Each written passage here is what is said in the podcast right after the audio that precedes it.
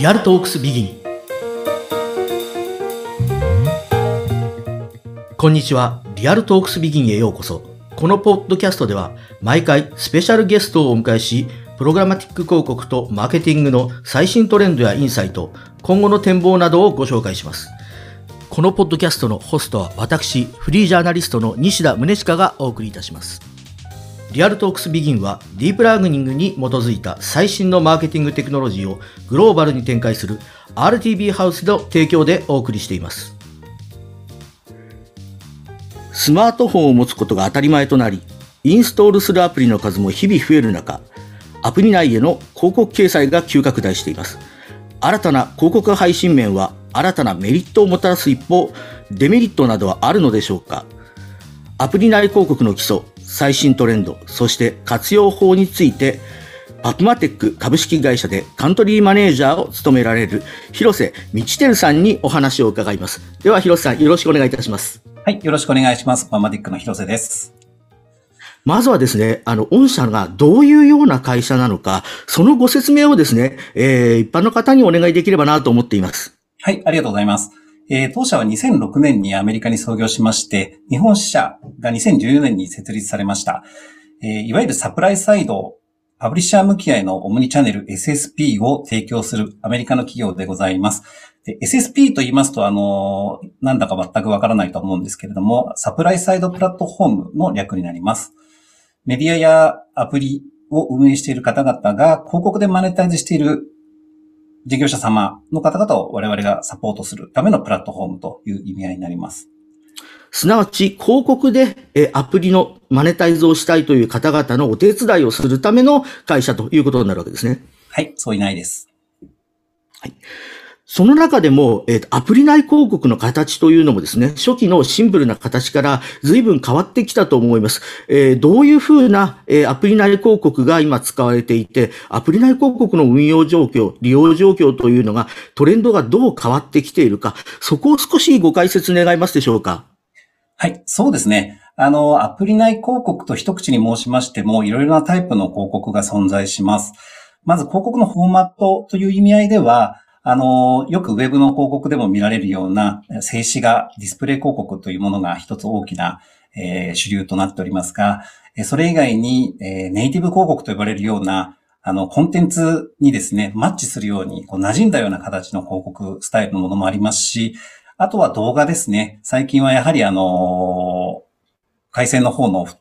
速さも進んでおりますので、えー、動画の広告視聴というところの部分もかなり増えてきております。その中でですね、広告そのものの見せ方も変わる一方で、どのような広告を見せる、あ入れるのか、もしくは広告主の側がどういうふうに広告を出すのか、それをプラットフォームの中でどう処理するかということも変わってきていると思います。いわゆる広告を運用してですね、えー、使っていくという考え方だと思いますけれども、その中で、えー今の、え広告のあり方、アプリ内、ウェブの広告とアプリ内の広告がどういうふうに違っていて、アプリ広告がどういう形でですね、特に日本市場で広まり活用されてきているか、そこを少し教えていただけますでしょうか？アプリといってもですね、ゲームから Facebook であるとか、LINE のような SNS まで幅広くあると思います。それぞれでですね、アプリ内広告の形が違うと思いますけれども、特にアプリを作る方々にとって重要となってきているアプリ広告の要素が何なのか、それを教えていただけますでしょうか？はい。実は、あの、広告を配信するにあたってですね、我々、プラットフォームの立場からしますと、えウェブの方に広告配信するものと、あと、アプリ内に広告を配信するという意味では、あの、あまり配信先のプラットフォームが違うというデバイスですね。デバイスが違うという認識だけでですね、基本的には内部の処理は同じです。ただ、やはり先ほどお伝えしたように、あの、各デバイス、いわゆるラップトップで見ていらっしゃるユーザーと、モバイルのデバイスで見ているユーザーさん、しかもそのモバイルデバイスも、ブラウザを使ってみるユーザー様と、あとアプリを直接使ってみるユーザー様と、やはりあの、ユーザーさん自体が違うというところで、ここがまず広告執行側からすると気にしなくてはいけない部分なのかなと思っています。で、今回そのアプリのお話ですので、アプリ内に出る広告という意味合いではですね、やはりそのアプリに対してもすでに入っているという状況ですので、そのアプリが何なのかによって配信される広告も変わってきて、当然かと思います。例えば、ニュースアプリであればニュースを見たいという方々がユーザー像になりますし、え EC のアプリであればその何かを買いたいというところにモチベーションがあるユーザーさんが入っておりますし、それ以外のエンターテイメント系のアプリであれば、そのエンターテイメントを体験したいがために入ってくるという形になりますので、各ユーザーさんに対してしっかり、え、認識あ、しっかり興味がある、もしくは属性が合うというような形の広告を配信するということが一番重要なところなのかなと思います。ではですね、すなわち単純にアプリの中で広告がどんどん変わっていくだけではなくて、そのアプリの中に必要とされる広告、そのアプリの中で求められる広告というのがうまく出るようにプラットフォームとして、えー、コントロールする必要があり、しかもそこに対してユーザーインターフェースであるとか、えー、活用としても、えー、こなれたものというのは求められるようになってきているというふうに考えればいいでしょうか？そうですね。その通りかと思います。そのためのプラットフォーム、いわゆる広告の自動化取引というのが我々のあのプログラマティック広告という領域の広告配信の手法になります。特にそのプログラマティック広告というものは、いわゆるアドネットワークのようなものと似ているように一瞬言葉として聞こえるんですけれども、この二つというのは具体的にはどういうふうな違いが存在するものなのでしょうか？そうですね。まずアドネットワークに再開し対してまず説明させていただきますと、アドネットワークは複数のアプリに対して一括で広告を配信できるネットワークのことを言います。ですので、広告の一括配信を行う仕組みですね。で、ブロックリストなど、いわゆるこの広告は配信したくないですよ、みたいなブロックリストが、えー、い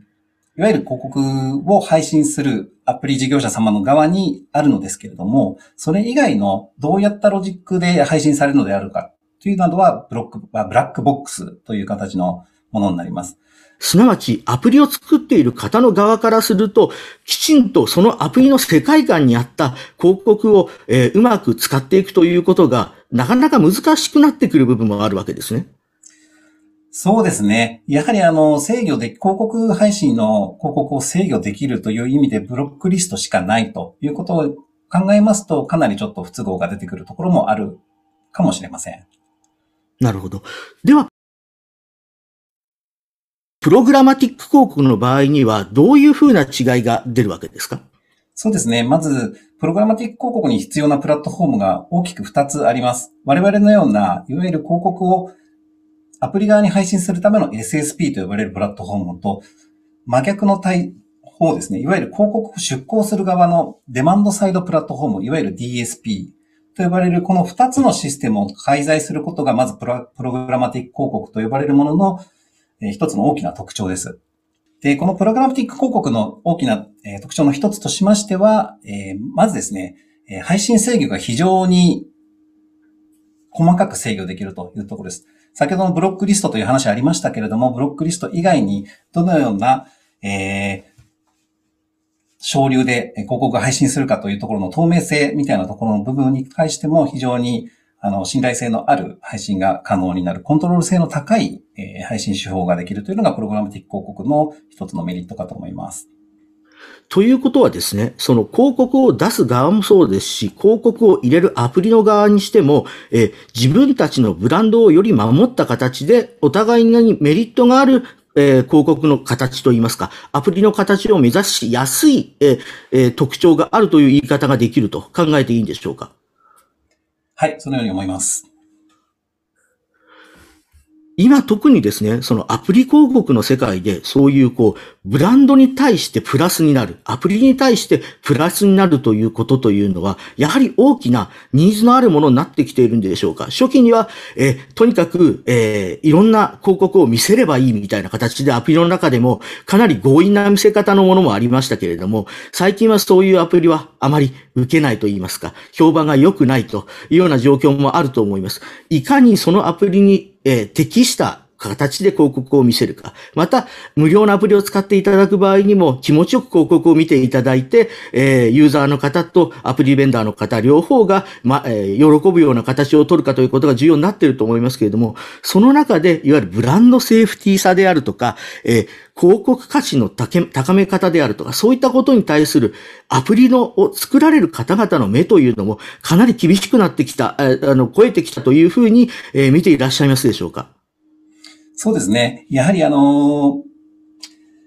アプリの開発ベンダー様の方々で広告にてマネタイズするというのは、あの、すべてのアプリのベンダー様に当てはまるものではないと思います。なぜなら、アプリのマネタイズの手法というのは広告だけではないからです。やはりサブスクリプションのモデルある、モデルであるとか、そのアプリそのもの、そのものを買い、買い上げてしまうようなものでもありますし、え、我々が面している広告でのマネタイズというのは、主に、え、無料で提供されているものがやはり多いかなと思います。その中で、やはり無料広無料のアプリというのがなくならない、ニーズがある以上、うまくそこで価値を生かすための、えー、なんていうか、パートナー作りが必要になるということだと思うんですけれども、パブマチックとしてのアプリ内広告市場への取り組み方、今、特に重要だと思っているところというのを、最後にですね、えー、お伺いしたいと思うんですが、いかがでしょうか？ありがとうございます。えっ、ー、と、まずですね、パブマティックとしてはですね、アプリ内ビディングと呼ばれる、ウェブの方ではヘッダービディングと呼ばれるケースが多いんですけれども、アプリ内ビディングと呼ばれている、あの、広告配信手法がございます。えー、これはですね、あの、SDK、広告配信するに、あの、必ず SDK が必要になってくるわけなんですけれども、SDK にて提供されるものなんですけれども、簡単に申しますと、あの、複数の広告ネットワークを配信するためには、今まではですね、順番付けが必要でした。いわゆる広告単価が高そうなものからですね、順番にここの広告は高いものから A, B, C, D というような形で、え、広告配信をするような設定をすることは、あの、ウォーターホールと呼ぶんですけれども、このようなウォーターホール型にはですね、あの、機械損失が発生したりですね、広告を表示するための時間が遅くなるレイテーシーなどの問題がありました。うん、一方でですね、アプリ内ビディングというものはですね、その問題点を解消する手法になります。どう解消するかと言いますと、複数のアドネットワーク、まあ我々も含めた、えー、いわゆる広告配信事業者をですね、一つの、えー、広告配信リクエストに対して一括でオークションをかけるというものです。一括でオークションをされますので、一番高い広告単価の広告のみが配信されるわけですし、えー、オークションするのも一回で終わりますので、えー、そういった意味で、えー、レーテンシーであるとか、価格の低い、えー、広告が出てしまうような機械損失などを防げるというものになります。このヘッダービディング。なるほど。はい。このアプリ内広告を通じてですね、あの、配信することで、えー、パブリッシャー様の方への広告マネタイズに、えー、寄与できるかなと思っておりますし、えー、デマンドサイド、いわゆる広告配信する側の方々にもですね、えー、いわゆるアプリの広告配信、広告枠に対して、あの、適切にですね、えー、アクセスできるというところが、あの、メリットになるかなと思っています。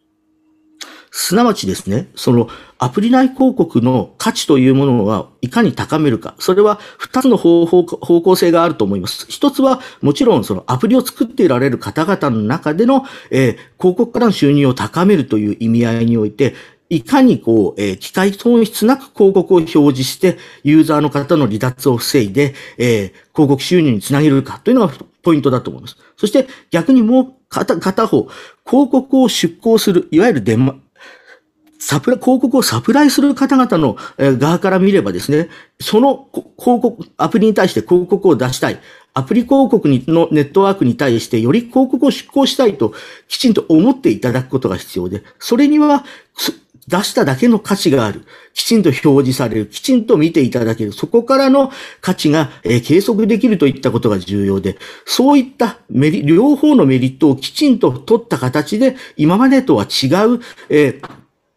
より、えー、効率の高いアプリ表、アプリ内の広告表示というのを実現するというのが、御社の一つの、えー、ソリューションの狙いというふうに感じられたんですけれども、こういう理解で大丈夫なんですか？はい。合ってると思います。我々、いわゆるアドテク、アドテクノロジーベンダーでございますので、あのいわゆる広告でマネタイズされるアプリメ、アプリの運営事業者様のみならず、広告を配信する、広告を執行する側の広告主さんいわゆる広告代理店様方にもですね、満足できるような広告を、広告のテクノロジーを使って、あの、貢献していきたいというところが、あの、我々パンマティックのポジショニングになりますので、はい、認識合ってると思います。なるほど。そういう意味ではですね、あの、ウェブ広告の世界というのは随分、えー、時間も経って、かなり、えー、進歩したものになってきているわけですけれども、アプリ広告の現状というのは、えー、全体を見てですね、例えばウェブ広告の世界と比較して、どのような状況にあって、まだどういった部分を進化させていかなければいけないというふうにお考えでしょうか。最後に、その部分のですね、展望みたいなところをお伺いできればなと思うんですけれども。はい。えー、今ですね、いわゆる広告の配信、アドテックという領域で言うとですね、やはり米国であるとか、欧州であるとか、いわゆるそちらの方がですね、やはり依然として以前はあの10年ぐらいあの日本より進んでるみたいな話もあった時期がありましたけれども、最近ではやはり2、3年ぐらいですね、まさに縮まっておりますものの、まだやはり欧米のパブリッシャー様、いわゆるアプリの配信事業者様であるとか、ウェブの事業者様がですね、広告をマネタイズするにあたってですね、プログラマティックを活用するというところの側面においてですね、やはり日本のパブリッシャー様はまだまだ、え、これからというところの部分は正直否めないかなと思っております。え特にアプリの部分に申しますと、やはりアドネットワーク、先ほど、え、アドネットワークとプログラマティック高校の違いで申し上げましたけども、アドネットワークの、え、利用がですね、依然として大多数を占めています。これにはやはりあの、一つ大きな理由があると思ってます。アプリ自体はですね、主にですね、あの、ウェブにはない広告、大きな広告主がいるんですよ。それがですね、ゲーム広告ですね。あなるほど。はい。広告、ゲーム広告、今ではもうテレビでもゲームの広告を見ることが非常にあの、当たり前になってきて久しいですけれども、アプリの中での広告という意味合いではですね、ものすごい確率でアプリの広告に出会うことが多いかなと思っています。はい。ので、これらのアプリの広告はウェブの世界にあまりいらっしゃらないんですよ。なので、アプリ内広告に配信する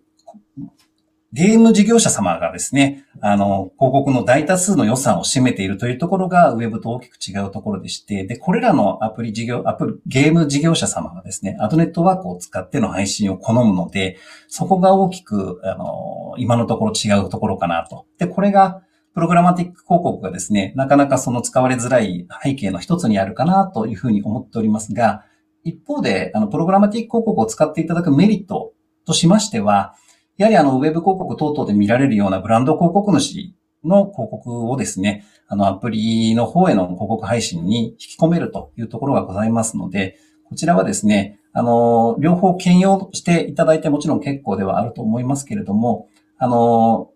海外の数勢から見ますと、どんどんプログラマティックの方が増えてくるのかなというふうに私としては思っております。なるほど。そうすると、二つポイントがあると思います。一つは、いわゆる、えー、アプリというゲームそのものの広告で、まだアドネットワークが使われる部分が多くて、これがいかに、えー、アドネットワーク以外に移行していくのかというところが一つ観点としてあります。そしてもう一つは、もっとジェネラルな、いわゆる、えー、ナショナルクライアントに近いような方々、広い意味でのより、えー、予算の高い幅広い広告を、えー、アプリの中にも入れていくというような部分が広がっていくことによって、プログラマティック広告自身のニーズというのも価値というのも高まっていくと、そういうような考え方だろうと思います。この二つの観点を伸ばしていくということが、えー、やっぱり海外と日本のいわゆるアプリ内での、えー、広告、アドネットワーク、アドテクノロジーの、えー、なんか違いといったような部分を追いついていく一つ大きなポイントなのかなというふうに思いますけれども、そういう考え方ですかね。そうですね。やはりあの、プログラマティック広告にできなくて、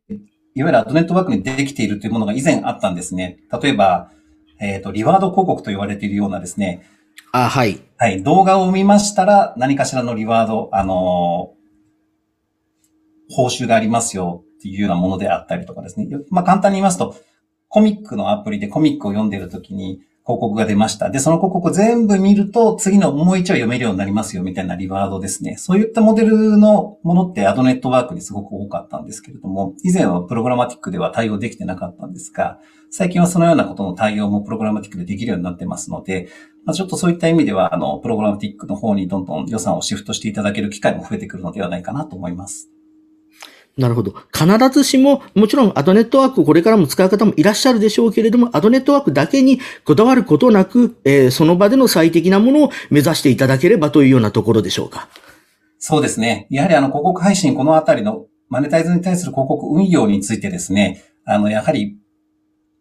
アプリのメディア事業者様の方でですね、広告専任でご担当されている方ってほぼいらっしゃらないと思うんですね。やはり何かをしながら兼業で広告のマネタイズを見ているという方が多いと思うので、そういった意味で言うと、やはりそのあたりが複雑になればなるほど、高度化すればするほどですね、ちょっと難しくなってきますので、そういったところも一つ、あの、今後課題としては出てくるかもしれません。なるほど。そういう意味も含めて、御社のような企業とパートナーシップを組んで、ある程度コンサルテーションご相談しながら、一緒に最適な形を目指していくというのが、一つありうべき姿なのかなというふうにも思います。おっしゃる通りです。すみません。本日はどうもありがとうございました。ありがとうございました。パブマティックでカントリーマネージャーを務められる広瀬道輝さんにお話を伺いました。アプリ内広告というのは私たちにとっても非常に日常的なものだと思います。有料アプリもたくさん使っていますけれども、特に若い層の方々というのは、無料アプリが存在がなければ、アプリ自身を頼むこ楽しむことも難しいというような部分があります。そこで、いかに広告価値のある、単に、えー時間を待ってクリックして飛ばしてしまうような広告ではなくて、きちんと広告価値があって、皆さんがアプリを作る方々、アプリで儲ける方々、広告に出向する方々が皆、えー、豊かになる。しかもアプリを使う側も